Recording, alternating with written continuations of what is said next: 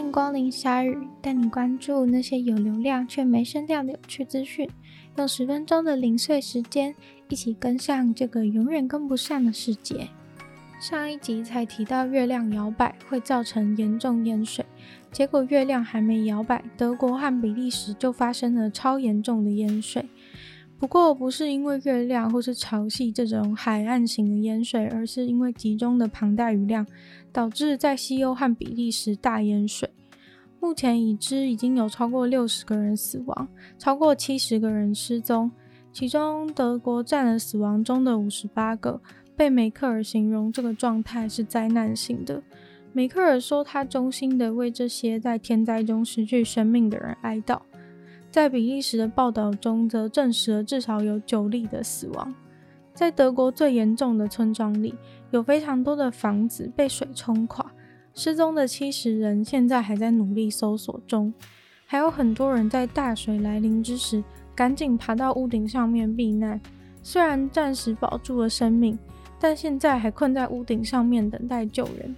政府派出了充气船、直升机，德国的军队方面也派出了两百多个军人去协助搜救。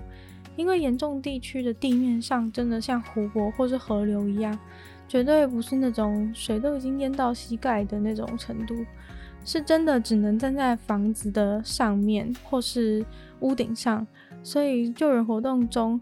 救难人员需要从直升机上面垂降下来，把站在阳台上面或是屋顶上面的民众紧紧抱住，把人送上直升机。一次只能带一个上去，所以非常的辛苦。而且记者也无法过来凑热闹，整个区域都像废墟一样泡在水里，已经想象不出原本村庄的样貌了。现在搜救的困难主要是因为淹水太严重，很多地方都被断水、断电、断网路，所以那些村庄可能跟外界完全失去联系。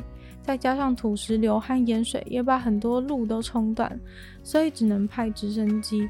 但通讯断掉的情况很难知道人受困在哪里。很多死亡的人甚至是因为淹水的水退了，才发现他们的尸体。比利时的状况也是房子都毁了。人受困，因为那边村庄的房子大部分都是木造的，所以损毁状况非常的夸张。已经有几千人从灾区撤离。这次淹水在德国有二十万户，现在是断电的状况，而且因为地上完全都是水，所以基本上也完全无法进行抢修。而在这个季节发生这样的灾害，完全是反常的。专家认为这是气气候变迁所造成的结果。以色列团体贩卖了一个骇客工具，被用来骇进 Windows，还有一个叫做 Citizen Lab 的科技人权团体。这其实也显示出了最近骇客供应链俨然已经成型。比起单纯的当骇客做骇客行动。把骇客工具卖给其他人，让更多人不需要有骇客的技术能力，也能够做骇客做的事。这家贩卖骇客工具的厂商叫做 Candiru，他们贩卖的软体可以渗透进去 Windows 系统。这家厂商贩卖的类似的智慧产品还有非常的多，他们很善于在一些共通的软体平台找到瑕疵攻进去。基本上客户有什么需求，他们都会用这种方式去达成。资安研究人员对他们的骇客工具做了科技分析，他们已经得知 Candiru 的骇客工具是怎么样散布到全球。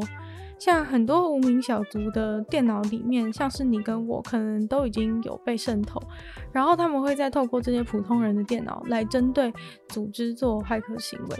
目前因此受害的包含了公民组织，还有像是沙乌地阿拉伯的团体，还有左倾的印尼新闻媒体公司。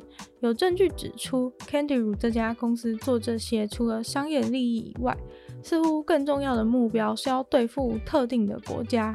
其中就包含了伊朗、黎巴嫩、西班牙和英国。目前这家公司的存在感突然变得非常高，最让人担心的当然就是他们对全球公民社会破坏的意图。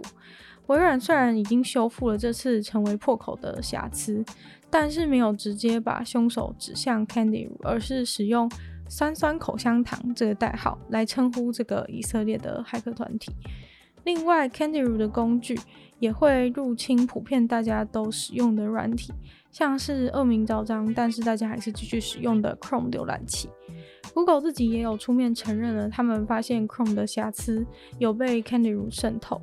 但是同样的，Google 也没有指名道姓的说出 Candiru 这家厂商的名字。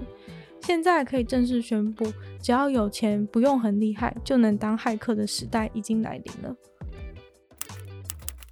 白是一架翅膀展开、长度四点五公尺，并且能够搬运一百五十公斤重的货物的无人机。这个无人机真的超级大，我都能够想象骑着它飞上天的感觉。除了酷似飞机缩小版的外观以外，它的动力是跟一般无人机类似的，是四个重心平均的螺旋桨的外观。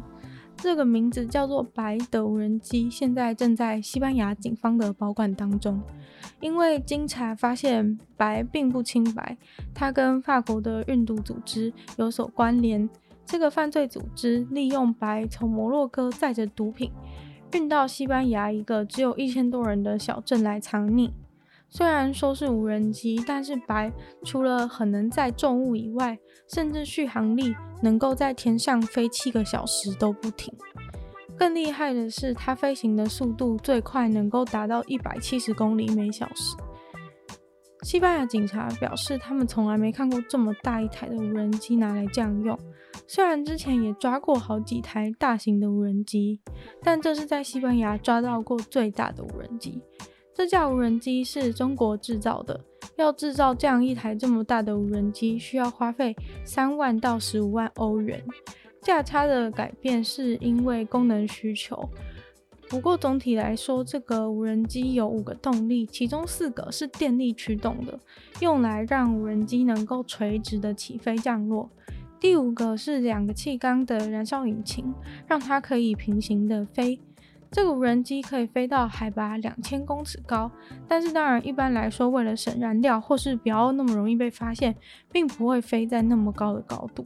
不过这架无人机确实是会出现在雷达上面的，而且它的电磁通讯也是可以被追踪的。也就是如此，警察这次才会抓到这架无人机。而无人机打开，里面就放满了毒品。原本的收纳空间是可以放一些摄影器材等等的，不过在这个运毒的案例当中，放的当然就是毒品了。总之，运毒的事情当然是违法。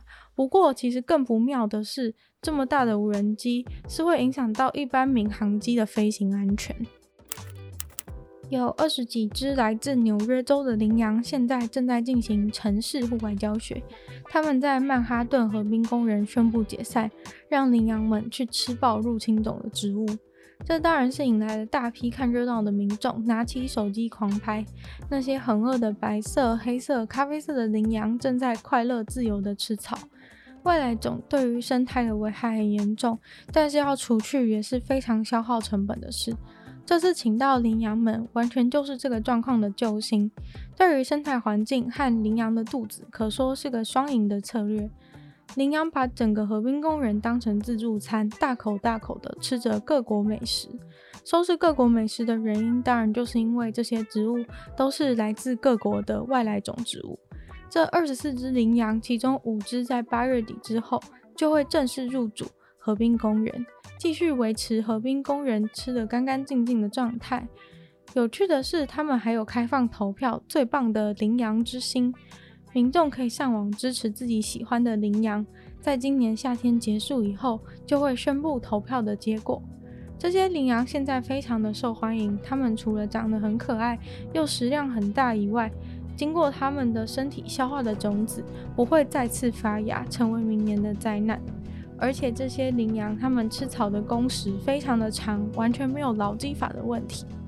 今天的鲨鱼就到这边结束了，鲨鱼不知不觉就来到了第九十九集，还是非常希望大家可以不吝啬的把鲨鱼分享给所有想要吸收新闻资讯的朋友们。那也可以到 Apple Podcast 留星星，写下你的评论。那也可以在任何有留言区的地方留言给我，我都会非常的开心。